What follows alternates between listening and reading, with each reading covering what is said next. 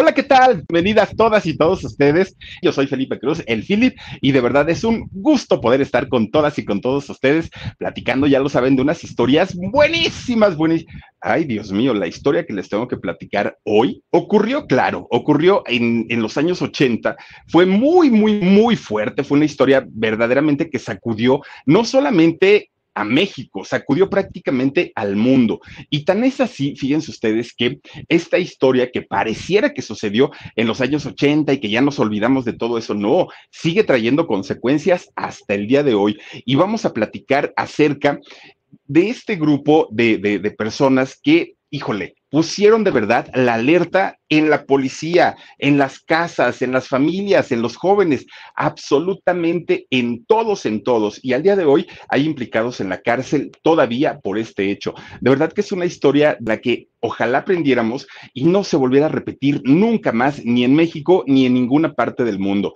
Hablar de este eh, grupo llamado en aquel entonces los narcosatánicos, bueno, fue de verdad una, un, grito y ¿qué les puedo yo decir? Fue eh, una, situación tan cruel, tan, tan, que uno no podía entender cómo en la mente humana existiera tanta maldad. Hoy, ah, bueno, ya sería como algo cotidiano, pero en aquellos años, por supuesto que nos espantamos y nos espantamos muchísimo. Pero el mundo del espectáculo no estuvo ajeno a esto y ahorita les voy a platicar en cómo fue que se relacionaron, cómo fue que llegaron estos artistas, quiénes fueron y sobre todo, hubo alguien por ahí que dijo, pues yo no era, pero me hubiera encantado. Ahorita les voy a platicar, pero además también les voy a platicar qué ha sido de ellos hasta el día de hoy, de quienes sobrevivieron, de qué viven, con quién viven, en dónde viven, todo, absolutamente todo, se los voy a contar. Miren que en este canal que se llama El Philip, hemos hablado durante, uff, pues yo creo que más de tres años ya llevamos, ¿no? Hablando de las historias de los famosos, de los artistas, de los grupos, y son historias que bueno, el glamour, la ropa, la, las luces, el escenario, la fama, la fortuna, puras cosas bonitas y puras cosas padres que quizá cualquier persona soñaría con convivirlas en algún momento, ¿no? Todo esto que ellos viven, dinero, lujos, fama, riqueza, todo esto. Pero resulta que claro que también la farándula tiene su lado oscuro. Y este lado oscuro de la farándula es, créanme, no oscuro, lo que le sigue todavía. Miren, sin importar quiénes sean, actores, directores, productores, cantantes, grupos, solistas, todos, todos, todos, todos, bueno, hasta políticos y empresarios, todo este grupo tienen algo en común. Miren, son personas que si se dedican a esto, es porque tienen la ambición, obviamente, de tener un reconocimiento público, pero de llenarse las manos de poder y de dinero y a manos llenas, no se conforman generalmente con nada. Tan es así que muchos de ellos caen en, en, en, cuestiones de robo, de abuso de confianza, todo esto lo que hemos platicado, ¿no? Larry Ramos y todos estos personajes que pasan por encima de cualquier otra persona sin importar todo por conseguir fama y poder. Pero hay algunos otros que lo quieren conseguir de una manera sin correr ciertos riesgos. Y fíjense que en los años 80 a finales casi de los años 80, a un grupo de artistas se les, re, se les relacionó con un grupo llamado los narcosatánicos. Híjole, fue terrible y en, es, en, esos años existía en México por lo menos eh, el famoso eh, periódico que era el Alarma. Obviamente fotos muy alarmistas, muy amarillistas y títulos evidentemente también que tenían muchísimo que ver, sí, pero que lo hacían ver todavía muchísimo más grande. Pero ¿quiénes fueron ellos? ¿Quiénes fueron este grupo? Por, por, qué y cómo empezaron a, a, a, meterse en este tipo de cosas. Hoy les voy a contar absolutamente todo y sobre todo les voy a platicar de la vida de una de ellas. Miren, era, digo, no, no, no, no tiene que ver, ¿no? Pero es más o menos parecido el caso a Gloria Trevi, que mucha gente dice, es victimaria, es culpable, deberían encerrarla y mucha otra gente dice, no, en realidad fue una víctima y, pues ya la empezaron a enredar con estas historias y a final de cuentas pues ya tuvo culpabilidad también. El caso de Sara Aldrete, esta mujer que al día de hoy continúa todavía cautiva, continúa en la cárcel, era justamente por esta situación. A ella se le llegó a conocer como la narcosatánica, pero ¿cómo llegó Sara Aldrete a estar y a llegar a este punto y a estar encerrada en la cárcel al día de hoy? Y miren que ya cumplió cuántos años de condena y todo parece indicar que ella jamás va a salir de la cárcel. Todo parece, parecería indicar que ella va a permanecer hasta el último día de su vida en cautiverio. Mírenla, ahí la tienen, a Sara Aldrete. Bueno, les voy a contar cómo inició esta historia de los narcos satánicos. Eran finales de los años 80, ¿no? Que miren, los años 80 nos marcaron en muchos sentidos, ¿no? Eh, empezó la, digitalización, eh, pues de alguna manera empezaba, empezaba el rollo ya en muchos lugares del Internet, bueno, la generación musical en todos los sentidos nos marcó también. Pero resulta que a finales de esta, eh, de esta década de los años 80, un buen día, de hecho era el, 1987, miren, de repente allá en, Reynosa, que eh, todo el estado de Tamaulipas desde aquellos años ha sido un estado al norte de la República Mexicana que ha sido castigado con la violencia, que ha sido eh, castigado con la delincuencia. Fíjense ustedes que en un rancho de ahí, dice, niña hizo sus 15 años con tema de los narcos. Fíjense nada más hasta dónde ha llegado pues este tema de, Sara Aldrete y de los narcos satánicos. Bueno, fíjense que en 1987, allá en Tamaulipas, en un rancho de Tamaulipas llamado el Santa Elena, de pronto fueron hallados 13 cuerpos. 13 cuerpos de, personas que habían eh, o que tenían marcas y tenían señas de haber sido torturados, de haber sido mutilados, de haber sido violentados de una manera tan terrible, pero tan terrible, que la gente no daba crédito. ¿Quién iba a pensar y quién iba a decir que años después este tipo de fosas clandestinas iban a ser el pan de de, nuestro día a día, eh, por lo menos en México, y que ya no iban a ser 13, iban a, ay, perdónenme, iban a encontrar este, fosas con una cantidad tremenda, tremenda de cuerpos, pero en ese momento fue una noticia que enloqueció prácticamente a todo el país. ¿Por qué? Porque se descubrió que además de todo, estos cuerpos habían sido utilizados en ritos de santería y que habían sido eh, muchos de ellos sacrificados en ritos eh, humanos, ¿no? Que habían sido eh, sacrificados justamente pues para ofrecerlos a ciertas deidades. Bueno, Nunca antes en México se había visto algo igual o algo similar. La gente estaba horrorizada porque no sabía si en más lugares se podrían encontrar este tipo de fosas y que había, pues imagínense ustedes, ¿no? El dolor de la familia que había perdido a sus familiares debió haber sido terrible. Bueno, muchas versiones empiezan a correr a partir de ese momento. ¿Por qué? Porque resulta que mucha gente decía, no, no, no, esto es un montaje para encubrir lo mismo que está pasando ahora con Devani. Devani Escobar. Seguramente esto es una cortina de humo, no puede ser real, no puede ser cierto. Quieren distraer la atención de la gente para cubrir o encubrir a alguien. O seguramente alguien eh, muy importante está metido con los líderes de esta secta y por eso es que están haciendo tanto escándalo para zafarlo del problema y finalmente que quede libre. Bueno. ¿Y quién pasaba a ser el, líder de todo este grupo? Era un hombre que ni siquiera era mexicano, ¿eh? Eh, eh, este hombre, Alfredo de Jesús Constanzo. Fíjense que este joven, porque pues hasta eso pues, era un muchacho, era un, un, muchacho de orígenes cubanos. Él había nacido en Miami, en Estados Unidos, pero sus padres habían sido cubanos. Y también se ubicaba como líder de este grupo a Sara María Aldrete Villarreal. A ellos dos se les ubicaba como los líderes, pero en realidad sucedió de esta manera.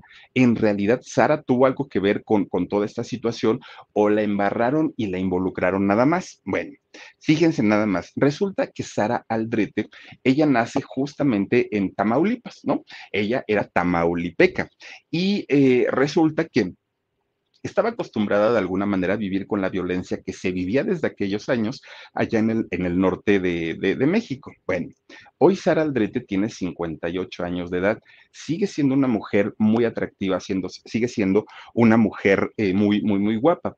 De hecho, ella es la hija mayor de un matrimonio porque su hermana mayor se llama eh, Teresa, perdón, su hermana menor se llama Teresa. Bueno, su padre, don Israel Aldrete, fíjense que era un, importante ejecutivo de la compañía de luz y fuerza del centro. Hoy ya no existe esta compañía, ¿no? Hoy ya la administra eh, la Comisión Federal de Electricidad pero en aquellos años el Luz y Fuerza era pues la empresa nacional que nos brindaba el servicio de luz eléctrica. Bueno, este señor tenía un sueldazo muy importante, vivía su familia muy, muy, muy cómodo, ¿no? Eh, no tenían ningún problema. Y resulta que la señora María Teresa Villarreal, la mamá de Sara y, de Teresa, pues era una mujer dedicada al hogar, porque pues finalmente no tenía la necesidad de trabajar. Ellos vivían dentro de una clase media alta, ¿no? les iba bastante bien. Bueno, pues resulta que ellos viviendo en una zona fronteriza, pues tenían eh, la, la doble nacionalidad, ¿no? Podían pasar sin ningún problema a Estados Unidos o podían estar en, México, como creo que lo manejan hasta ahora, ¿no? Hasta el día de hoy. Entonces, parte de su primaria, Sara Aldrete, la hizo en Bronzeville, allá en, Texas, pero la terminó aquí en, México, ya en, en Matamoros. Bueno, pues digamos que una chamaquita común y corriente como cualquiera.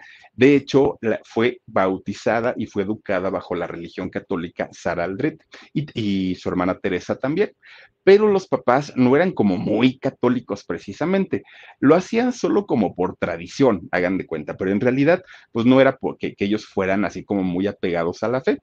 Pues resulta, fíjense que Sara, siendo muy chiquita, era una niña mística, era una niña que sabía, se sabía que era diferente desde el primer momento. Miren, de entrada, de entrada, a sus, a sus amiguitas, y ella, siendo una niña así muy chiquita, les decía, se les quedaba viendo, ¿no? Y les predecía el futuro, Sara. Y las otras niñas, pues como que se espantaban, se sacaban de onda y decían, esta niña está como, pues algo le pasa, ¿no? entonces Sara, siendo muy chiquita, ya traía ese rollo. De repente Sara le decía a su mamá, mamá, llámame al panteón. ¿Como para qué? ¿Quieres ir a ver a tu abuelita, a tu bisabuelita o a quien quiera? No, quiero estar ahí un rato. Y Sara, desde esa, eh, que, estaba pues, chiquilla de la primaria, ya, ya traía como, como esos dones, ¿no? Finalmente. Cuando llegaba a ver algún deceso dentro de su familia o, su grupo de amigos de la familia, resulta que llegaban al, al velorio. Y en el velorio Sara se quedaba parada y se quedaba viendo para todos lados. Y su mamá le decía, ¿a quién buscas? No, a nadie, ¿no? Sara pues decía, no, a nadie, todo está bien. Pero ya cuando salían de ahí, Sara le decía, mamá, es que yo estaba viendo que la persona que ya no está, que el difunto, estaba abrazando a su familia, que estaba con ellos, pero él no estaba solo, habían más personas, ¿no? Que ya no pertenecen a este mundo y que estaban también ahí conviviendo con ellos. Y la señora pues se espantaba, se sacaba mucho de onda porque decía, ay Sara, ¿qué cosas andas diciendo? Cualquier accidente y Sara veía y sabía lo que había pasado y su mamá le preguntaba, ¿y, quién te dijo? No, nadie, me lo platicaron. Era todo lo que decía Sara en aquel momento. Nada de estos temas a ella le, le espantaban, nunca, nunca, nunca. Todo lo que tuviera que ver con este tema de energías, con este tema, pues, pues de lo inexplicable, Sara estaba bueno, fascinada y los papás así como que, ay, esta niña algo extraño tiene. Bueno, pues fíjense, para acabarla de amolar, resulta que la familia de Sara vivían junto a una, este, a una mujer de nombre Elenita. A Elenita le decían la negra. Bueno, Elenita era una mujer que pertenecía al, culto de los santeros. A eso se dedicaba ella. Y bueno, Sara, que no le tenía nada miedo, no le tenía miedo a nada, iba y la visitaba, ¿no? Entonces llegaba con Elenita y Elenita empezaba a platicarle todo, oiga, ¿y para qué es esto? ¿Y para qué es lo otro? ¿Y para qué sirve?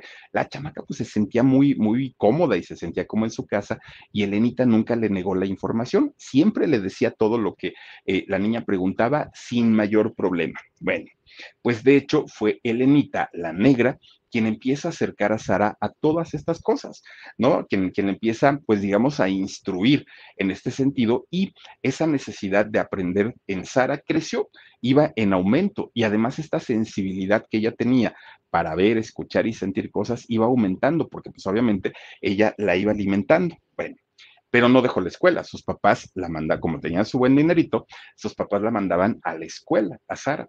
Y entonces cuando ella cumple 15 años, Sara, bueno, ya se había titulado como secretaria, como secretaria ejecutiva, pero además había estudiado una carrera corta en contaduría. Entonces Sara a los 15 años era una mujer muy preparada, pero además de todo era una mujer a los 15 años muy guapetona, muy, muy, muy guapetona. Bueno, Después que termina de, estudiar a los 15 años secretariado y estudia también eh, esta, carrera de contaduría, carrera corta, pues se va a Bronzeville y allá estudia idiomas. Ella estaba, pues bueno, estudiando finalmente eh, pues, los idiomas y de repente se metió a estudiar también en la universidad educación física estudiando educación física, pues obviamente se ponía sus shorts para poder este, hacer sus ejercicios o sus rutinas y llamaba la atención de todos, maestros, alumnos, de todo mundo. ¿Por qué? Porque era una chica delgada, era una chica rubia, era una chica altísima, bueno, sigue siendo altísima, mide un metro con 86 centímetros. Imagínense, yo mido unos 73, no, bueno, 13 centímetros más que yo. Unas facciones muy finas de Sara también que, que ella tenía y llamaba muchísimo, muchísimo la atención. Y Sara sí llegó a tener algunos novios, pero eran, no, no les daba tanta importancia porque para ella lo más importante era terminar su escuela, termina, titularse como maestra de educación física y titularse eh, con, los idiomas, aprenderlos perfectamente bien. Bueno, pues Sara llegó a ser una mujer muy inteligente, mucho, muy inteligente, y se hizo independiente. Entonces ella pues, ya no estaba con sus papás, ella ya estaba viviendo ahora sí que aparte y no necesitaba de nadie porque ella tenía sus buenos conocimientos que le daban la posibilidad de encontrar buenos trabajos. Bueno, Sara comienza en sus tiempos libres a dar asesorías para, o clases, ¿no? Para personas que quisieran continuar con, con sus estudios y también enseñaba tenis, a, como era maestra de educación física, a niñas y adolescentes, les empieza a dar clases. De repente conoce a un muchacho de nombre Miguel. Y fíjense que se hacen novios muy rápido y se casa muy rápido Sara Aldrete con, con Miguel. Pero ese matrimonio no funcionó Resulta que Miguel se sentía atado, se sentía así como que, chinta, que me casé? Estoy muy joven, Sara tampoco se sentía cómoda y un buen día lo hablaron, Sara y Miguel, y dijeron, creo que hasta aquí llegó el asunto. Ya no hay como por qué seguir juntos porque pues ni siquiera, ni, ni siquiera estamos a gusto, ¿no? Además, Miguel era celoso, era posesivo y de una manera muy civilizada, los dos lo hablaron y cada uno se fue por su lado, ya nadie, ¿no? Este, eh, tuvo nada que ver, no tenían hijos, entonces la separación fue muchísimo más fácil. Sara vuelve a quedarse, eh, a quedarse pues soltera y pues eh, se hace pues muy independiente, más todavía pero ahora regresa a la casa de sus padres y sus papás pues la recibieron con los brazos abiertos. Pero cuando ella llega a la casa de sus papás, fíjense que los papás estaban acostumbrados a que Sara era tan independiente que a veces llegaba a su casa, a veces no llegaba, sabían que se iba con las amigas, que se iba con los amigos y no pasaba nada. Ya Sara era una, mujer adulta, entonces pues, no, no, no había problema, ¿no? Los papás no le limitaban o no le coartaban esta, eh, pues esta libertad. Sara retoma los estudios, se pone a estudiar antropología y el gusto que ella tenía por todo esto, eh, pues inexplicable, el gusto lo seguía teniendo, ¿no?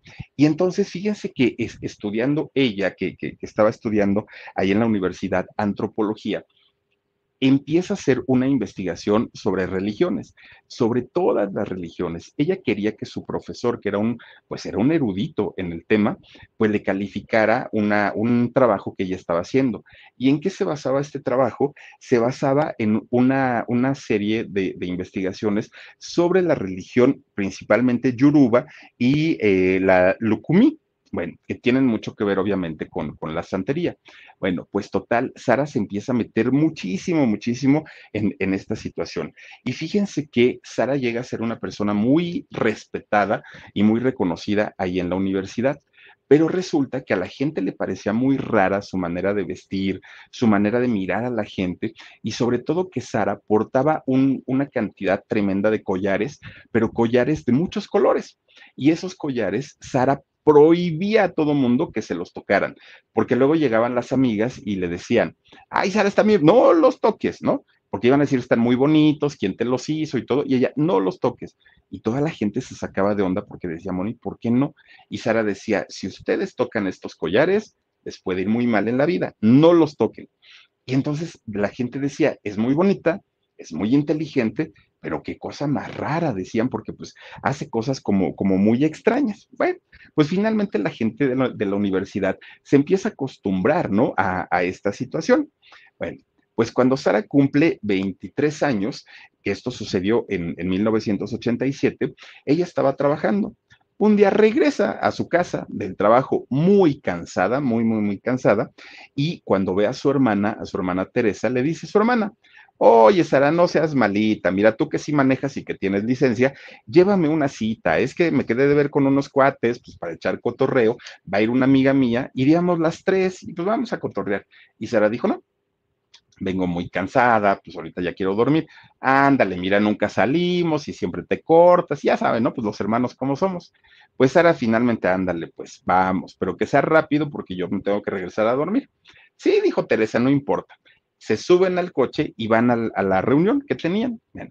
estuvieron un rato, como, como habían acordado, hasta que Sara dijo, ya no más, ya me tengo que ir. Sí, sí, sí, pues ya antes nos hiciste el favor de traernos, dijo su hermana Teresa. Agarran el coche de regreso y resulta que venía un coche Gran Marquís detrás de ellas. Y este coche Gran Marquís, de hecho, tenía placas del estado de Guadalajara, bueno, de, perdón, de Jalisco, disculpen, del estado de Jalisco. Y eh, Sara, pues que venía manejando, venía espejeando y decía, este coche nos viene siguiendo quién sabe qué quiere. Y este coche que venía detrás de ellas les empieza a echar las luces altas y les pitaba y les echaba las luces y pues ahora así como que no, estos cuates, si es que son hombres, nos quieren ligar, decía Sara, ¿no? Entonces ella, pues obviamente aceleraba el carro y no les hizo, no, no les hizo caso. De repente, el gran marquís rebasa el carro donde iba Sara con, con su hermana y la amiga de su hermana y le cierra el paso.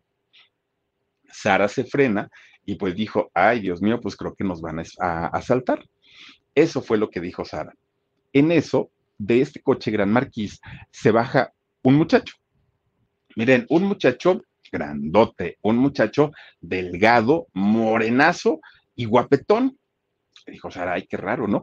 Pero aparte iba todo lleno de joyas por todos lados, vestido a la moda de aquellos años, ¿no? Peinado a la moda de aquellos años. Y entonces Sara pues dijo, ay, este cuate, pues quién sabe, ¿no? Seguramente nos va a invitar a salir o algo así, o nos va a reclamar que por qué no salimos de las fiestas. Bueno, pues total. Miren, resulta que si algo le llamó la atención a Sara es que este hombre llevaba una cantidad de collares, pero de collares como los que usaba la negra, Elenita, con la que eh, Sara pues iba cuando era niña, cuando estaba chiquita y que era santera. Entonces ve que, que, este hombre llevaba así muchos collares y Sara sabía que no debía tocarlos tampoco, pero eso como que le llamó la atención y le empieza a apasionar, ¿no? Porque dijo, pues, ¿quién es este? Para empezar, está muy guapo y segundo, pues, pues trae como que, ahora sí que trae la señal, ¿no? Y, pues quién sabe qué, qué, querrá decir eso. Este hombre eh, era un muchacho de 25 años que se llamaba... Eh, Adolfo de Jesús Constanzo. Y ya les digo, este, este muchacho había nacido en Miami, Florida, pero sus padres habían sido cubanos, los dos. Bueno, este muchacho, al igual que Sara, también había sido bautizado por la religión católica y hasta monaguillo había sido cuando era chamaco. Anduvo ayudándole al padre ahí en la iglesia y todo el rollo, ¿no? El, el Constanzo. Bueno, pero lo mismo, pues fíjense que la familia tampoco era así como muy devota, eran creyentes, pero pues no, no, no, no se fanatizaban, ¿no? Con, con la religión. Miren, más bien resulta que les gustaba o les llamaba la atención tanto al papá y a la mamá de Constanzo el tema, pues, como de la santería. ¿Y esto por qué? Porque resulta que ellos, teniendo orígenes puertorriqueños, pues estas, estas religiones, pues que, tienen raíces africanas, pues quedaron muy, muy, muy ancladas en lugares como Puerto Rico, como Brasil, algunos otros lugares este, que son como muy comunes, ¿no? E, este tipo de, de ideologías. Gracias, Lorenita, Lorena L, gracias por tu super sticker, te mando muchos besotes. Bueno, pues resulta entonces, fíjense que un día el padre Constanzo muere. Se queda viuda su mamá. Y entonces su mamá se va a Puerto Rico junto con su hijo. Y ahí en Puerto Rico, fíjense que empieza a meterse a una religión que se llama Palo Mayombe. Entonces la señora se hace sacerdotisa de esta religión y obviamente pues en compañía de su hijo. Su hijo en ese momento no se hizo sacerdote, solamente acompañaba a su mamá, pero la señora estaba muy clavada en esta religión de Palo Mayombe. Bueno, pues hasta ahí digamos que pues las cosas estaban normalitas, ¿no? Al poco tiempo se regresan a vivir a Miami. Esta mujer se vuelve a casar, pero con un hombre que tenía las creencias similares, ¿no? A, a esta religión de Palo Mayombe. Entonces, en casa de Constanzo todo el tiempo se hablaba de este tema, se hablaba de esta religión. No había ningún problema. Bueno, pero resulta que este nuevo esposo de la mamá de Constanzo, además de todo, era un distribuidor de drogas. Al poco tiempo, Constanzo lo, que sucedió con él es que se fue adaptando y fue viendo como algo normal o como algo natural el traficar, porque él decía, bueno, pues si mi padrastro lo hace, yo por qué no lo voy a hacer. Y para Constanzo se le hizo como una, un, como algo normal y como algo natural. Bueno, pues resulta que Constanzo, más o menos por la, ¿qué sería? En la secundaria, 12, 13 años más o menos, se hace todo un vándalo, pero todo un vándalo, de esos de, de, pintar y grafitear este, paredes, iba y asaltaba las tiendas. Bueno, el chamaco estaba desatado, pero ¿qué creen? Que no era nada más él. También su mamá le entraba, la mamá de Constanzo. Entonces, un día, fíjense nada más que lo, lo arrastraron, perdón, lo arrestaron a Constanzo junto con su mamá. A los dos los arrestaron porque estaban robando en los comercios, ¿no? En estas tiendas de autoservicio y todo. Estaban robando, los encuentra la policía y se los llevan a la cárcel. Los detienen. Y ese tipo de vida era la que llevaba Constanzo durante mucho, muchísimo tiempo. Bueno, como sea, él siguió yendo a la secundaria y logra terminar la secundaria Constanzo. Pero ya estando en la preparatoria, oigan, pues son, eh, Constanzo obviamente estaba más inmerso ahora en todo lo que tenía que ver con la, con la religión de su mamá. Entonces ya no ponía atención a clases y lo expulsan de la preparatoria. Le dicen, chamaco, aquí tú no puedes venir a hacer tus relajitos, así es que tan tan lo cortan y Constanzo deja la escuela. Bueno, pues resulta entonces que Constanzo, fíjense nada más, se hizo muy amigo, muy, muy, muy amigo Constanzo de un sacerdote de este, eh, pues de esta religión, de Palo Mayombe es este hombre, el, el, sacerdote, quien le empieza a enseñar a Constanzo, pues ya todo, ahora, ahora, sí que todos los secretos de ese culto, todo, absolutamente todo, se lo empieza a enseñar a Constanzo sin limitarle los conocimientos. Y para Constanzo, que estaba muy joven, pues él aprendía y aprendía y aprendía y aprendía todo lo que quería, ¿no? Todo, todo, todo. Bueno, pues cuando cumple 18 años, dijo Constanzo, ¿qué voy a hacer? Necesito dinero, porque aparte, pues Constanzo si algo tenía desde un principio, de, desde que era chico, le encantaba y le fascinaba, pues los lujos, las extravagancias, invitar a salir a las muchachas, para él era lo principal. Entonces, a sus 18 años, abrió un local allá en Miami. ¿Qué era lo que hacía este, en este local? Pues leía cartas, ¿no? Constanzo. Y entonces, pues adivinaba el futuro de la gente y a eso se dedicó. Le empezó a ir muy bien, pero Constanzo, pues nunca fue conformista. Entonces él decía, quiero más resulta que un buen día alguien le dijo, oye Constanzo, pues eres guapetón y aparte haces ejercicio, estás fortachón, ¿por qué no te metes a una agencia de modelos? Puedes modelar y mira, en tus ratos libres vienes y abres el negocio y aquí te pones a, este, pues a leerle el futuro a la gente. Constanzo dijo que sí, ¿no? Dijo, pues órale, me voy a meter ahí al, al modelaje y a ver si me contratan. Bueno, pues resulta que sí, efectivamente Constanzo empieza a hacer modelaje. Y por esos por esos años, resulta que Constanzo ten, debió haber tenido 19 años, se casa y tuvo una hija, ¿no? Se casó, nace una hija de Constanza, de, de, de, Constanzo, perdón, pero resulta que Constanzo, siendo muy libre, muy liberal, aparte de todo, no se quería atar a nada ni a nadie, ni siquiera a una hija pues se separó, dejó a la mujer, dejó a la hija, la, la mamá se queda con la custodia de la niña y Constanzo dijo que bueno, que ya me liberé por lo menos del compromiso y de las ataduras, ¿no? Era muy ambicioso este Constanzo. Y entonces un día Constanzo decía, bueno, no me está yendo mal con el negocio de las cartas y quiero, pues obviamente, sacar más dinero. Con el modelaje gano bien, pero quiero ganar más. Y un día eso se lo platica a un amigo. Y este amigo le dijo, oye, con ese físico que tienes, con ese porte grandote, fortachón y muy guapo, en México serías un éxito. Vete a trabajar de modelo a México y vas a ver, bueno, y les cobras en dólares y te los van a pagar porque tienes un tipo pues bastante, bastante atractivo. Ya ahí tienen que Constanzo dijo, juega, me voy para México Pues ahí tienen que Constanzo llega a México por ahí del año 81 más o menos. Llega a México y fíjense, vivía por la zona rosa por la zona rosa, que en aquellos años, en los años 80, bueno, pues era la zona rosa elegante de los, de, los intelectuales todavía, ¿no? Y resulta que Constanzo muy rápido, muy, muy, muy rápido, se empezó a hacer eh, muy popular en toda esta zona de la colonia Juárez, muy, muy, muy popular y se relacionaba bastante, bastante bien, obviamente, con muchas de las chicas de, de, ahí, incluso de las que trabajaban en los bares y en los restaurantes, en las cantinas, pero también se empezó a relacionar con muchachos, con muchos, muchos, muchos de ellos. Bueno, pues resulta que un buen día Constanzo dijo, ah, caramba, pues como que siento atracción por las chicas, sí, pero también por los chicos. Bueno, no era un término que se utilizara mucho a principios de los años 80, pero finalmente, pues Constanzo sabía que tenía esa atracción hacia los dos géneros. Constanzo era bisexual. Bueno, pues no había, no, no, no había problema, ¿no? Y, y, finalmente la fama que él había adquirido por galanazo de ahí de la zona rosa, pues lo hacía ser el galán tanto de hombres como de mujeres. No le faltaba absolutamente nada. Pues resulta que su fama, porque siguió con su negocio de leer el futuro y todo esto, todas estas cosas, ¿no? Pues resulta que eh, ahí en su casa pone, pues digamos, su consultorio esotérico. Y resulta que a este, eh, a este consultorio empiezan a llegar políticos, empiezan a llegar empresarios y empiezan a llegar artistas.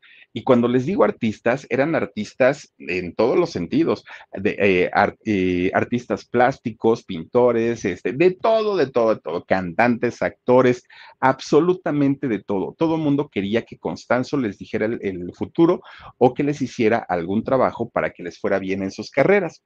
Miren, a este departamento que tenía Constanzo, justamente ahí en, este, en, muy cerca de la zona rosa, llegaron cantantes como Oscar Atié, flaco, jeroso, cansado y sin ilusiones. Llegó gente como eh, Lucía Méndez, imagínense, eh, pues Lucía Méndez, que en aquellos años, en los ochentas, pues que era lo que cantaba, ¿no? Corazón de Piedra y Don Corazón y todas estas canciones. Llegaba Yuri, llegó a ir Juan Gabriel, Irma Serrano, bueno, hasta Alfredo Palacios, que miren que Alfredo Palacios, si por algo se distinguió durante muchos años, es por, porque era un hombre elitista a más no poder, ¿no? Alfredo Palacios. Pues ellos iban ahí. Claro que al pasar el tiempo todos lo negaron y todos dijeron, no es cierto, ¿cómo creen? Esas son mentiras, bla, bla, bla, bla, bla, ¿no? Y menos Yuri, ahora pues cómo lo va a aceptar si ella es cristiana, bueno, no, no, no. Eh, ahora que estuvimos con Lucía Méndez, pues le preguntamos y también dijo, no, esos son chismes, nadie lo iba a aceptar y de tontos van a decir, ah, no, sí, yo estuve ahí, pero no, no, no, no. Pero de que iban a que les hicieran sus trabajitos, bueno, por algo aparecieron fotos y por algo apareció una agenda con sus números de teléfono, digo, Constanzo, ¿cómo los iba a tener? Bueno, pues miren, resulta que uno de estos que iban constantemente, constantemente, y que, y que dijo, yo sí iba, ¿eh? sin problema, fue la tigresa, ¿no? Irma Serrano. Ella dijo, yo sí iba sin ningún problema. Alfredo Palacios, él sí lo negó. Alfredo Palacios, un estilista muy, muy, muy famoso aquí en México, compadre de, de, de Verónica Castro, ¿no? Y resulta que él dijo, pues yo no fui, pero si hubiera ido, yo, yo no hubiera ido para, para, que me leyeran las cartas, yo hubiera ido para hacerme líder de ahí, ¿no? Eso me encantaba, híjole, siempre pareció, parecía muñeco, ¿verdad? Alfredo Palacios. Bueno, pues resulta que cuando ya se destapa todo el escándalo, uno de los que habían sido colaboradores de eh, Constanzo, él dijo, efectivamente, a muchos de ellos yo no los vi, al que sí vi fue a, este palacio, a la tigresa, pero a los otros no los vi. Pero no dudo que, que se hubieran venido porque venían políticos, porque venía todo mundo. Pues Constanzo empezó a adquirir una fama pero enorme, enorme, enorme. Era buscado, pero miren, por, la, por los grandes, ¿no? Ahora sí que la élite de México iba por ahí. Y entonces resulta que poco a poquito su negocio fue creciendo y de pronto ya no cobraba en pesos mexicanos. Ahora Constanzo cobraba en dólares. Y la gente que tenía dinero, claro que se los pagaba, sin ningún problema. ¿Cuánto me cobras tanto? Órale, pues ahí está tu dinero. Pero además, Constanzo, que se relacionaba con políticos, él empieza a hacer una cadena de favores, porque a muchos de ellos no les cobraba. Y no les cobraba con la única idea o con la única intención que si en algún momento Constanzo necesitaba de ellos, claro que podía cobrar esos favores. Entonces Constanzo ya era el más famoso ahí, por lo menos en la zona rosa. Bueno, Pues un día Constanzo conoce a un hombre llamado Omar Francisco Orea Ochoa, un muchacho tres años menor. Este muchacho estudiaba ciencias de la comunicación y vivía en Ciudad Satélite, al norte de, al norte de la Ciudad de México, y esto pertenece, Ciudad de, eh, Satélite, pertenece al Estado de México, que de hecho pues está colindando, ¿no? Con la Ciudad de México. Y este muchacho iba muchísimo, muchísimo a la zona rosa. Era, frecuentaba la zona rosa muchísimo. Y entonces un día que él es este muchacho Omar, se entera de la fama de Constanzo, pone de pretexto que quería una lectura de cartas. Y entonces lo llevan allá con Constanzo. Cuando Constanzo lo vio, fíjense que eh, Constanzo sintió algo por él. Entonces empiezan a ser cuates y terminan siendo amantes, Constanzo y Omar. Bueno, pues Omar se va a vivir con Constanzo, ¿no? Y entonces Constanzo le dice, mira, yo te voy a dar casa, te voy a dar ropa, te voy a dar dinero, te voy a comprar un coche, pero con la condición de que termines tu escuela. No te puedes quedar a la mitad. Y bueno, finalmente pues el muchacho aceptó. Y Constanzo, fíjense que él seguía trabajando, pues obviamente en su tema de, lo de las cartas y en hacer trabajos, pero además seguía pues en su rollo de ser modelo, ¿no? Que era algo que además le gustaba. Entonces resulta que un día en una sesión de fotos conoce a otro modelo, que por cierto también era santero. Este hombre se llama o se llamaba Jorge Montes. Entonces, cuando Constanzo conoce a este modelo de nombre Jorge Montes y que además tenía la misma religión de Constanzo, pues obviamente empiezan a empatizar muchísimo y empiezan a platicar bastante. Miren, pues resulta que este, grupito de, personas se empiezan a ser bastante, bastante célebres, ¿no? Empiezan a ser muy, muy, muy conocidos. Tan es así que las consultas que ahora cobraban en dólares ya no cobraban, miren, de hecho ahí están los tres, ahora ya no cobraban poquito, la consulta más barata, porque de hecho cobraban de acuerdo, como dicen, de acuerdo al sapo la pedrada. La consulta más barata la cobraban en 5 mil dólares. Imagínense ustedes cobrar 5 mil dólares. Vienen siendo como 100 mil pesos mexicanos. Y resulta que las consultas más caras en ese entonces las cobraban en 10 mil dólares. Claro, todo era dependiendo del cliente. Era un dineral y, y, no, no, no les llegaba una consulta al día la gente se formaba, ¿no? Eh, estos cuates le sacaban las citas y llegaban y se le juntaba la clientela. Imagínense el dineral, el dineral. Bueno, pues resulta que eh, este, este hombre, fíjense que se, se, muda, ¿no? A diferentes zonas de la misma Ciudad de México. Y resulta que siempre se mudaban a las zonas más exclusivas, a los departamentos más lujosos de la época. Vivían como reyes porque cobraban como reyes. Bueno, pues resulta que después, dentro de todo este grupo que poco a poco se iba armando, iban juntando más personas, más adeptos, pues resulta que un día, fíjense que Constanzo conoce a Martín Quintana. Resulta que Martín Quintana era un muchacho que lo habían llevado a una consulta con, con Constanzo porque este muchacho padecía cáncer. Pero resulta que supuestamente, y lo que se cuenta, es que Constanzo lo curó de cáncer a este muchacho Martín Quintana. Y entonces este muchacho pues se queda impresionado porque se curó, recuperó su salud y se fue a vivir con los dos. Se va a vivir tanto con Omar como con Constanzo, ¿no? Ahora ya, ya estaban los tres. Bueno, pues resulta que lo desplazó. Este muchacho, Martín, Martín Quintana, desplaza a Omar como pareja de, de Constanzo y entonces se queda él como pareja ahora de Constanzo y eh, se hacen prácticamente socios, se hace su más grande amigo, su fiel seguidor, ah, pero tremendo. Y obviamente, pues Omar estaba pues como que yo dónde quedo, ¿no? Porque pues finalmente, pues, pues, yo era el mero mero. Pues sí, pero esa era la vida finalmente de Constanzo, ¿no? Estar eh, entre los cambios y, pues obviamente tenerlos muy bien económicamente a sus amantes y se, y se daban una vida perfectamente bien. Bueno, pues resulta que dentro de todo este grupo que, se estaba, que se, estaba llegando, ¿no? A, Constanzo, llega otro personaje, otro personaje llamado Álvaro de León o el Dubi, así le decían. Fíjense que el Dubi había llegado precisamente huyendo de Matamoros. Él vivía eh, en, en Matamoros, al norte de México, y llegó huyendo justamente buscando la protección de Constanzo. ¿Y por qué? Porque resulta que había matado al hijo de una persona que era muy importante allá en Matamoros y lo estaban buscando. Entonces, allá en Matamoros, pues, pues obviamente se hablaba ya de la fama de Constanzo, que era un hombre que, bueno, les ofrecía protección a todos sus discípulos, ¿no? Eh, de aquel momento. Entonces, este hombre, Álvaro de León el Dubi, llega con Constanzo. Constanzo les obligaba a que le dijeran padrino, ¿no? Él era el padrino finalmente, Constanzo, y ellos eran sus ahijados, y le tenían que hablar así y de usted. Él no permitía pues que la gente le hablara de, de tú, porque era una falta de respeto, porque Constanzo estaba en otro nivel. Bueno, pues empiezan a viajar entre Ciudad de México, entre Matamoros, este, y, bueno, de hecho, fíjense que lo que se llegó a saber en, en aquellos años es que Constanzo viajaba muchísimo, muchísimo a Matamoros, porque resulta que allá en Matamoros, Constanzo tenía algo que se llamaba el fundamento. Y ustedes dirán, ¿qué es el fundamento? Bueno, el fundamento es algo que en el lenguaje de, los santeros o de la santería es el nganga, N y luego ganga, ¿no? Nganga. Y este nganga es un artefacto que es, hagan ustedes de cuenta, un caldero, como un caldero de, los que utilizan las brujas o lo que nos contaron que utilizaban las brujas, ¿no? Estas grandes, grandes ollas. Bueno, pues resulta que allá justamente en Matamoros es donde estaba este tipo de, mm, como de, de altar de, Constanzo y en donde se concentraba su poder todo el poder de Constanzo ahí se concentraba.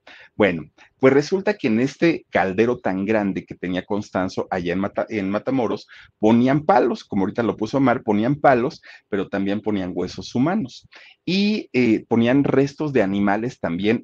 este es real, ¿eh? E, este de hecho fue de las investigaciones que se hicieron en aquellos años. Eh, y ponían otro tipo de fetiches, ¿no? Todo esto que hacían ellos era para ofrecérselo justamente pues a sus, a sus deidades, ¿no? A sus espíritus o a sus dioses. Pues resulta que miren, a los dioses o a las deidades de, los santeros los alimentan o los tienen que, alimentar con sangre de gallos o con sangre de chivos.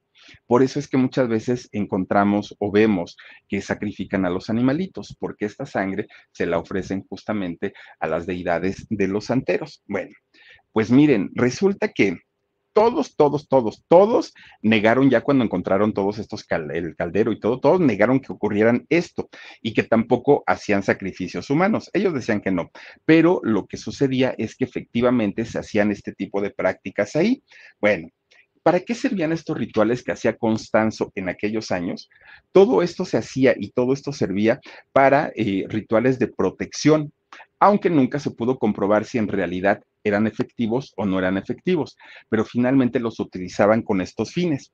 Bueno, pues resulta, ya regresando a la historia de, Sara, resulta que cuando ellos se conocen, Sara y, Constanzo, en aquel cerronazo del coche que le, que le dieron al carro de Sara y donde se baja Constanzo y la saluda, fíjense ustedes que Constanzo le dice que a lo que él se dedicaba, porque él se dio cuenta que Sara le veía los collares.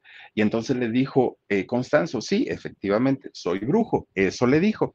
Y entonces Sara sintió una atracción por él, porque era, era un tema que a ella le gustaba desde que era chiquita, desde que era niña, ya la apasionaban estos temas.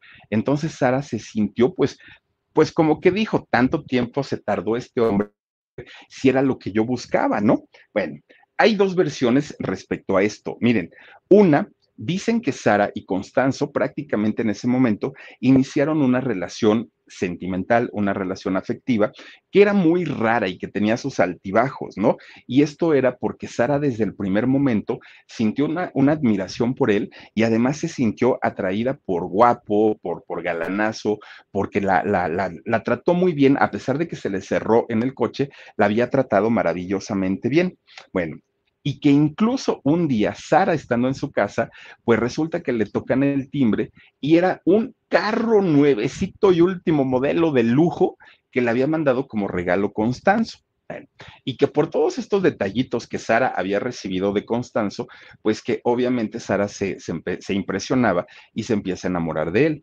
Hay otra versión que dice que en realidad pues nunca fueron eh, pareja, que en realidad Sara pues sentía una admiración por él, pero que pues el que siempre estuvo enamorado fue Constanzo y Sara siempre se le negó.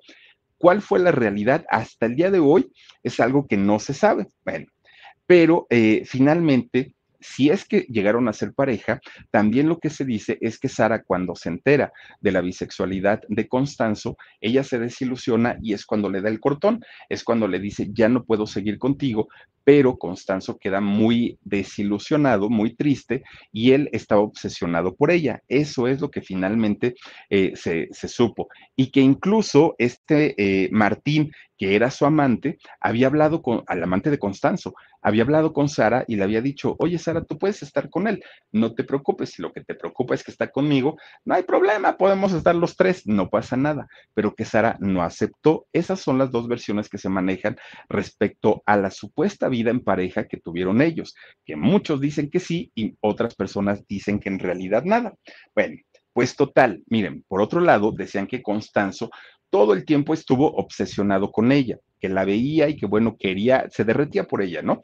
Y que esta obsesión fue la que finalmente trajo a Sara eh, o le trajo a Sara un destino tan, tan, tan trágico como el que está viviendo ahora en la cárcel. Bueno, Constanzo cuando la ve, le dice a Sara, tú tienes algo especial, pero corres mucho peligro. Para que tú no corras tanto peligro, déjame estar contigo y yo te voy a proteger. Eso le dijo a Sara. Y Sara, pues obviamente, pues, pues ella decía, wow, este hombre tan grandote y tan guapo me va a proteger, bueno, pues, pues sí quiero estar contigo. Bueno, pues resulta que al paso del tiempo, y como haya sido, si es que fueron o no fueron pareja, este hombre Constanzo empieza a sacar su verdadera personalidad. Era un hombre celoso, era un hombre posesivo, era un hombre manipulador, y esa parte ya no le gustaba tanto a Sara. Bueno, pues resulta que llega el año 1988, fíjense ustedes, y resulta que Martín y Constanzo, los dos eh, juntos, de pronto un día matan a, una chica travesti. ¿no? Matan a una, a, una travesti, pero nada más porque sí, porque se decía en aquel momento, bueno, esta, esta chica de nombre, eh, la Claudia le decían a la travesti, su nombre real era Ramón Paz. Bueno, pues resulta que la historia del por qué mataron a esta chica eh, travesti es porque se decía que la chica acosaba a Jorge Montes, Eh, perdón, acosaba a Martín era al que lo acosaba. Y esta chica vivía como Romy con Jorge Montes, eran, eran, digamos, inquilinos, vivían en la misma casa. Y entonces cuando Constanzo y cuando Martín iban a visitar a Jorge Montes, ahí se encontraban a esta chica travesti y ella supuestamente se le, se le ofrecía a, a este hombre, a Martín, y resulta que por eso les dio coraje y la mataron. Bueno, pues ya estando esta chica muerta, pues decían, ¿y ahora qué vamos a hacer con el cuerpo? Pues si todo está, estamos en un departamento y ahora cómo la sacamos de aquí, dijeron.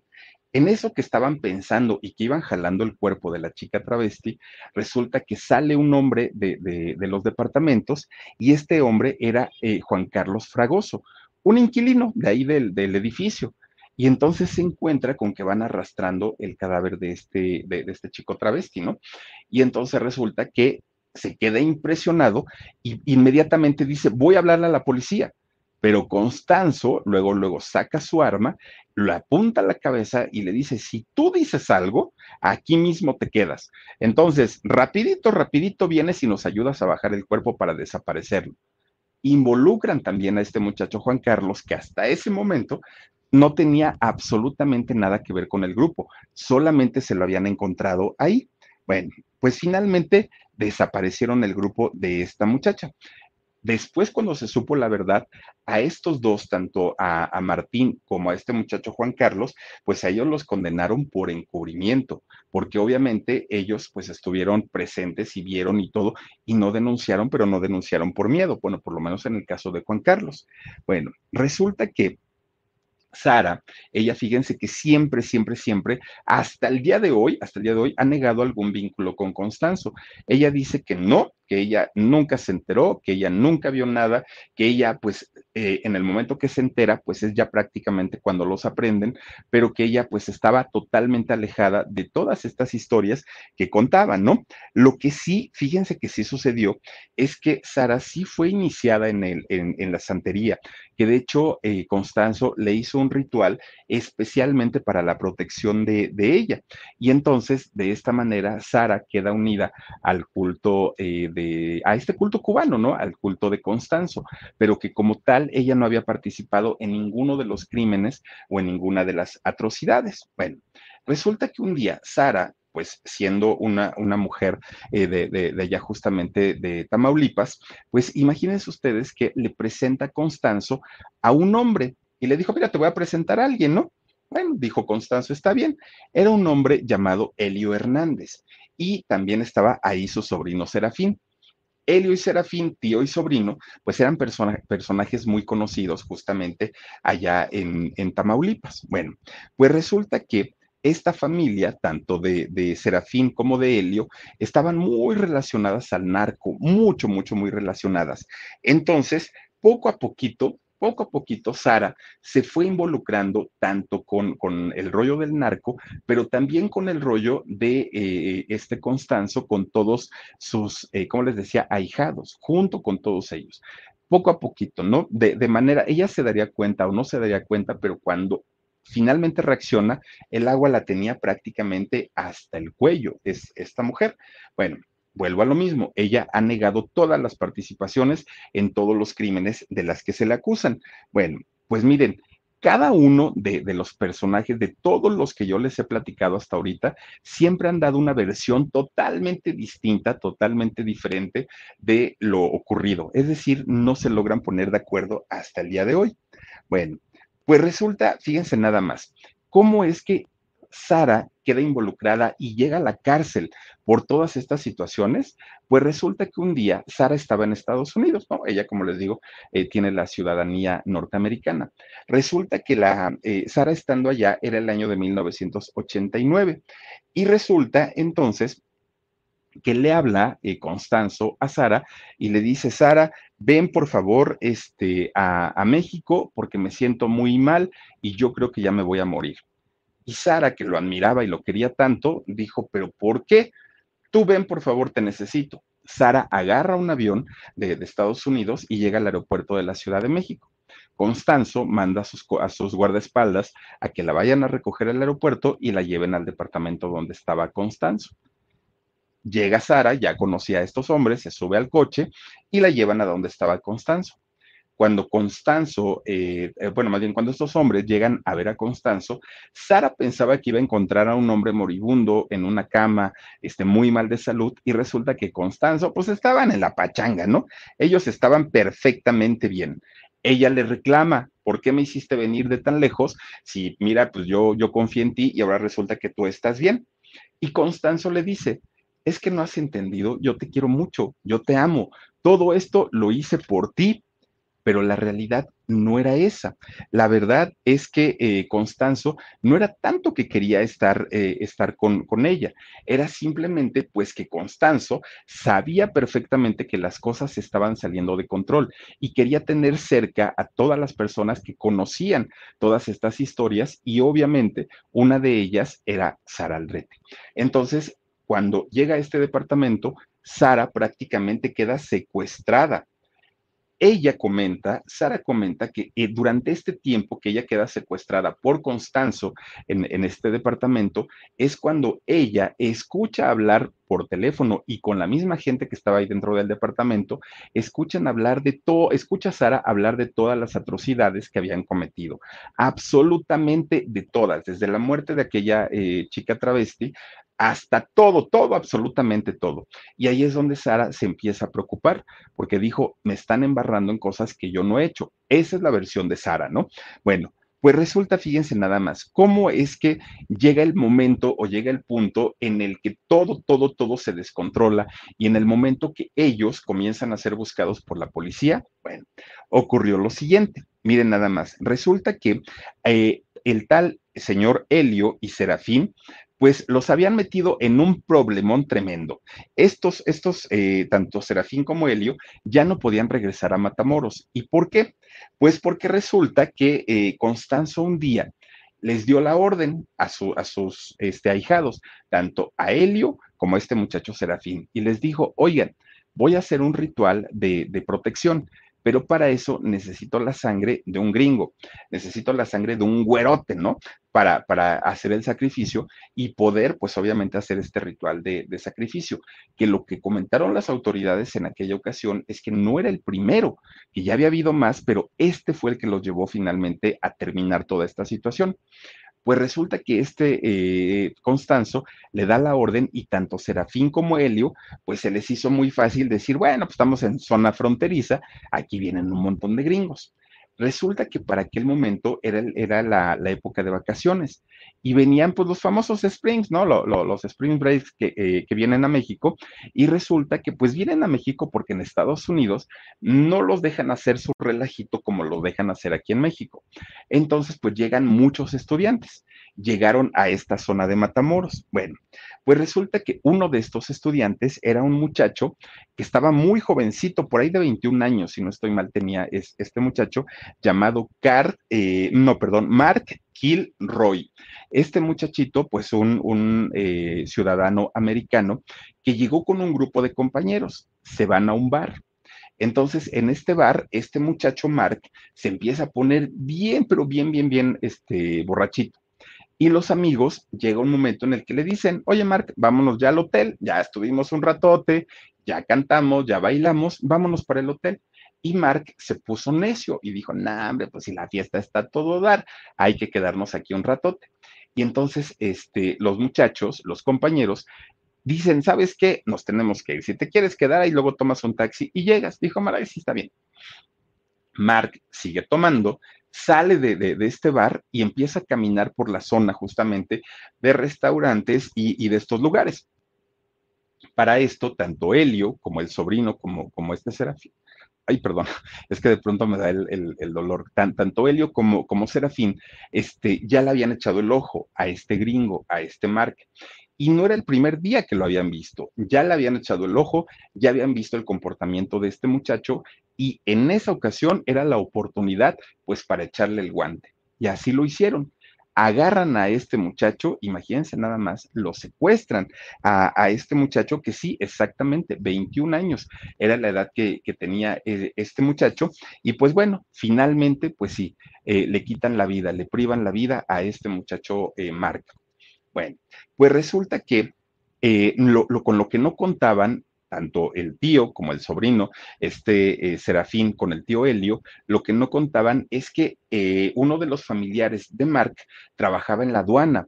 Era, era, de estas personas muy importantes y tenía de alguna manera ciertas influencias en el gobierno americano. Cuando el tío se entera de la desaparición del sobrino, empieza a dar la alerta, ¿no? y el gobierno de Estados Unidos presiona mucho para que México pues haga hasta lo imposible por encontrar a este muchacho. Bueno, pues hasta ahí digamos que todo estaba pues, pues dentro de, dentro de lo normal. Pero resulta que fíjense que eh, este muchacho Mark no había sido el primero que este grupo había agarrado, pero sí había sido el muchacho que más había sufrido, al que más habían torturado, al que más habían violentado, al que más hicieron sufrir, porque para esto, entre más sufre la, la persona a la que le van a hacer esto, es mucho mejor. Eso es lo que eh, comentan o lo que dicen. Bueno, pues el gobierno mexicano monta una cantidad de operativos para poder, obviamente, ver que, no entrara nadie, que no saliera nadie, que todo estuviera pues controlado dentro de este sector. Empiezan a poner diferentes operativos. Resulta que uno de los ahijados de, de este señor Constanzo era un hombre llamado David Serna o la coqueta, así le decían. Y este hombre, pues claro que sabía lo que había pasado con este muchacho Mark. Entonces un día la coqueta va manejando su auto y ve a lo lejos que está un, retén. Era la policía los que estaban ahí. Y entonces es este muchacho, la coqueta, que trabajaba directamente para Helio y para el sobrino, pero Helio y el sobrino trabajaban para Constanzo, pues resulta que cuando ve que está el, operativo, dijo, híjole, me van a, detener. Ah, pero ya me acordé, dijo este muchacho, ¿no? La coqueta. Constanzo a mí me hizo un, un, ritual de protección y en este ritual de protección me dijo que yo, yo, yo, yo iba a ser invisible. Yo, yo, yo puedo ser invisible en el momento que yo lo necesite. Nadie me va a ver porque tengo la protección, dijo él. Se confía. Y entonces cuando el retén, los policías le hacen la seña de detente, este muchacho dijo, pues quién sabe quién le dirían porque yo estoy invisible y a mí nadie me puede ver. La coqueta se sigue derecho e inmediatamente las patrullas prenden sus torretas y empieza la persecución este hombre, la coqueta, dijo, Dios mío, y ahora, bueno, no, no ha de haber dicho Dios mío, ¿verdad? Pero dijo, ¿y ahora dónde me escondo? Más fácil que haya dicho yo, oh, ¿y ahora quién podrá defenderme? Dijo, y, se, y, empieza a avanzar en el camino. Se mete a un rancho llamado, o sí, un rancho muy grande llamado el Santa Elena la policía, que ya venía una persecución muy grande, rodean todo este rancho del Santa Elena. Y pues obviamente salgan con las manos en alto que están rodeados y empieza todo el operativo tremendo. Este señor, la coqueta, pues ya no le queda de otra más que pues decir, pues sí, tienen razón. Pero entonces la policía, que también ya, ya, ya, ya traen olfato, ¿no? Y cuando quieren trabajar, trabajan muy bien, pues resulta que dicen, aquí en este rancho me huele mal, como que algo, algo, algo no está bien. Y entonces empiezan a inspeccionar toda el área y ahí descubren el horror, pero el horror a todo lo que da. ¿Qué fue lo que descubrieron? Eh, eh, ¿Qué fue lo que descubrió la policía? Bueno, pues imagínense que ahí descubren todo lo que hacía Constanzo. Ahí es donde descubren el caldero, los huesos, todo, absolutamente todo. Detienen a Helio, detienen a Serafín, que de hecho ellos dieron más detalles de lo que habían pasado, y Serafín, junto con el tío Helio, le empiezan a describir a la policía todo lo que hacían. Miren, no solo habían sido muertes, había sido canibalismo, habían sido torturas, habían sido mutilaciones, habían sido secuestros. Bueno, cada, cada crimen que empezaban a confesar, la policía no, no daba crédito a todo lo que estaba sucediendo. Bueno, y entonces cuando decían, ok, ustedes lo están haciendo, pero ¿quién es el líder? ¿Quién, quién da la orden? Y ellos ni tardos ni perezosos dijeron, Constanzo. Constanzo es el padrino. ¿Y cuánto les paga? Dijo, dijo la policía. Y ellos dijeron, pues es que ellos, él, perdón, él nos da protección. Sí, pero protección de qué tipo? Que nosotros nos podemos hacer invisibles en el momento que querramos y con eso podemos tener inmunidad contra nuestros enemigos, fue lo que dijeron. Todos, todos, todos, todos señalaron como, como líderes de la banda a Sara Aldrete y a su novio Constanzo. Todos los ahijados fue lo que dijeron en aquel momento. Bueno, fue el momento exacto en el que comienza la cacería, la cacería de Constanzo y la cacería de Sara Aldrete. No era nada, no iban nada más por, por, por Constanzo, ¿no? Porque además de todo, pues se les, eh, la, la prensa finalmente les empezó a llamar la banda de los narcosatánicos. En realidad era la banda de los santeros, pero como el nombre de, en lugar de decir santero, les vendía más decir eh, satanismo, que es santerismo, pues dijeron ellos, hay que ponerles pues eh, los satánicos. Y así fue como finalmente la prensa los bautizó. Miren, pues resulta que aquí en la Ciudad de México, Sara seguía cautiva todavía, obviamente, por, por Constanzo, ¿no? Y ella, ya les digo, hasta ese momento, según la versión de Sara, es que hasta ese momento se enteró absolutamente de todo lo que había pasado. Y, le, pregunta a Constanzo, ¿es cierto lo que ocurrió allá en Santa Elena, que mataron a 13 personas, que las privaron de su libertad, que las torturaron y que todo? Y Constanzo le dijo que sí. Y le dijo, ¿y de dónde crees que salió todo, la sangre, todo lo que ocupamos, incluso para el ritual de protección contigo? Claro que lo hicimos, pero que Sara ahí es donde dijo, pero yo no sabía que era de esta manera y no sé qué y no sé cuánto, ¿no? Eso fue lo que llegó a comentar en aquel momento. Bueno, pero aparte, Constanzo empieza a envenenarle la mente a Sara con su familia, porque Sara pedía que la llevaran con su familia. Y entonces Constanzo le decía, tu familia no te quiere, tu familia mira, yo ya hablé con ellos y no quieren volverte a ver, ellos piensan que tú tienes que ver con toda esta situación, oye, pero tú les hubieras explicado que no, no es que no me dejaron, es que ellos ya no te quieren, ya no quieren verte. Él quería que Sara lo viera como su única salvación, ¿no? Eh, Constanzo. Bueno, pues resulta, miren nada más que se empiezan a, a cambiar de casa constantemente, constantemente, bueno, llegaron a irse a Huastepec, empiezan a irse por, por diferentes lugares para que la policía no los ubicara. Pero cada que, que se mudaban de, de, casa, Sara iba con las manos amarradas, no, no la soltaban. Y Constanzo le decía que era porque la quería mucho. Él le decía, es que te quiero mucho y no quiero que te lastimen, por eso te tengo que llevar así. Además, si yo te dejo sola, tus enemigos te pueden dañar, le decía. Y entonces estuvieron escondidos por muchísimos, muchísimos lugares. Uno de estos departamentos fue el que se ubica en la avenida de ahí, la calle, ¿no? De Río, de Río Sena, en la colonia Cuauhtémoc, muy cerquita del Ángel de la Independencia, aquí en la Ciudad de México. Bueno, pues ahí estaban recluidos en este departamento Constanzo, estaba Martín, estaba Omar, estaba Álvaro y estaba Sara. Eran cinco personas las que estaban ahí. Bueno, pues Constanzo obviamente tenía eh, ahijados en la policía, que tenían cargos muy, muy, muy importantes y todo el tiempo se la pasaba hablando por teléfono con ellos. Lo que quería era llegar a una para que dejaran de buscarlo. Pero resulta que estaba el escándalo tan, tan, tan fuerte que eh, sus mismos ahijados de la policía no, no querían ayudarle, ¿no? Y Constanzo, bueno, gritaba, pateaba las cosas, eh, el carácter le cambió de una manera espantoso porque obviamente él ya sabía que iban por él y todo este coraje lo desquitaba con Sara le pegaba, la violentaba, la aventaba, la castigaba, porque cada que él no tenía una respuesta favorable de sus ahijados de alto nivel, se desquitaba con, con, con Sara. Bueno, agarraba, agarraba un arma y la amenazaba, la encañonaba a Sara y le decía, Sara, te voy a matar. Y eso es lo mejor, porque si yo te dejo, la policía te va a agarrar y te van a torturar. Y de que te torturen ellos a que te torture yo, mejor yo, porque yo por lo menos te quiero. Mira, Sara, te amo, te necesito, pero tengo que hacerlo, ¿no? Él decía, todo el tiempo eh, eran amenazas constantes. El estado de salud de Sara se fue al piso.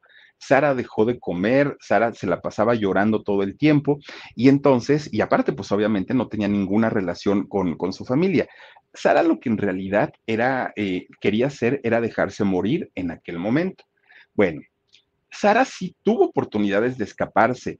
Hubo momentos en los que de alguna manera pudo hacerlo. ¿Por qué no lo hizo?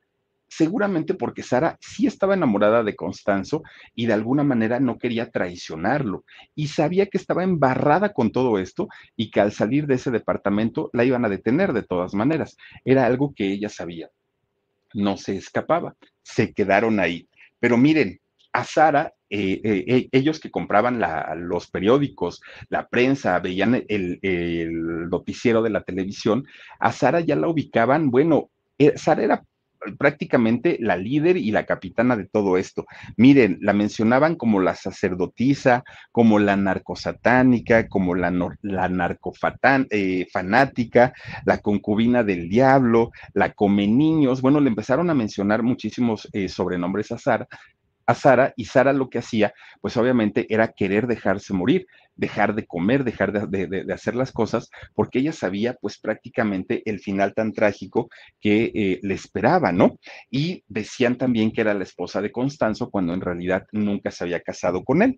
Bueno, pues resulta que a gente y sobre todo a la policía que fueron a, este, mm, ¿cómo se dice cuando entra la policía a las casas? A, incautar, creo que es la palabra correcta, la casa de Sara, donde ella vivía allá en Matamoros, resulta que encontraron que en su recámara de Sara tenía un altar a Changó, a esta deidad eh, de, de la religión Orisha. Entonces, obviamente se le empieza a um, relacionar mucho más con este tipo, pues ahora sí que de cultos, a Sara. Y entonces que también sus paredes estaban como decoradas con sangre humana. Eso fue lo que mencionó eh, la policía en aquellos años. Y que además, pues ella había sido la autora intelectual de aquella masacre de, de Santa Elena.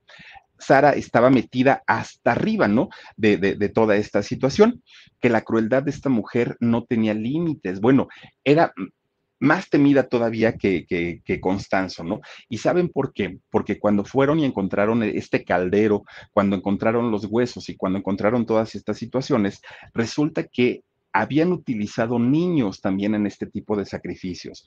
Entonces, eh, y que Sara era la encargada de torturar a todos estos seres vivos antes de morir. Por todas estas cosas, bueno, Sara era catalogada como lo peor de lo peor. Incluso había gente que decía, cuando traían a los capturados, los torturaban todos, en especial Sara, y antes de hacer el sacrificio, Sara los metía vivos a una tina con agua hirviendo, ¿no? A las personas. Y ella era la encargada, pues prácticamente de cercenarle los genitales a las personas y sacarles el corazón. Bueno, el grupo, este grupo de, de, de, de híjole, pues de personas, eran los más odiados de México, los más buscados, los más temidos, nadie quería tener ningún tipo de relación con, con, ellos. Sara prácticamente estaba esperando ya nada más el final de su vida porque se estaba dejando morir, estaba pues ya como muerte en vida de hecho, ¿no? Ya todo se había salido de control en aquel momento. Sara, eh, perdón, Constanzo estaba desesperado y ¿saben por qué? Porque obviamente nadie quería ser relacionado con este grupo de personas, nadie. Y entonces todos le estaban dando la espalda a Constanzo todos lo habían traicionado, todos, la gente de la policía, la gente de, de, de, Matamoros, todo mundo ya los había traicionado. Aquellos eh, a quienes Constanzo les había hecho grandes favores, des, lo desconocieron y si podían aportar algo a la investigación, lo hacían. Traiciona, eh, Constanzo estaba traicionado y entonces su desesperación era más todavía más grande y solamente estaban estas cinco personas ahí en el departamento. Bueno, pues resulta que a pesar de que hasta políticos, bueno, se hablaba de un expresidente que era ahijado de Constanzo, quien hasta el día de hoy, pues nomás ustedes imaginen, perdón, imagínense, pero resulta que eh, Constanzo se sentía tan traicionado que cada vez estaba más violento en, en, la parte de adentro del departamento. Ya prácticamente no había relación entre la gente que estaba ahí.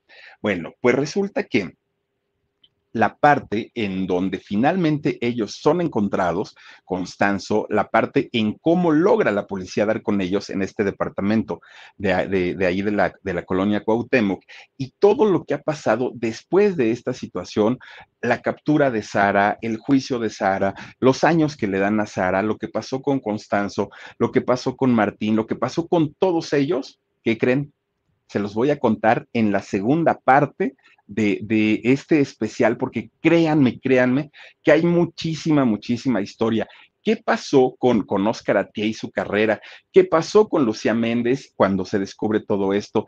¿Qué pasó con Yuri? Yuri hizo algo muy, muy, muy importante despuésito de, de, que tronó esta situación de, los famosos narcosatánicos. Les voy a contar qué pasó con Alfredo Palacios, qué pasó con la tigresa y con todos estos personajes, pero eso va a ser el día de mañana, porque vamos a tener una, una, transmisión especial el día de mañana donde les voy a contar esta segunda parte, de verdad, es un, un caso fuerte, es un caso del que todos debemos aprender, es un caso 100% real aparte de todo y les voy a contar la versión tanto de la policía como la versión de Sara. Pero bueno, eso va a ser mañana, por lo pronto, hasta aquí le vamos a parar hoy porque créanme que miren, hay mucho, muchísimo, muchísimo que contar todavía de esta situación.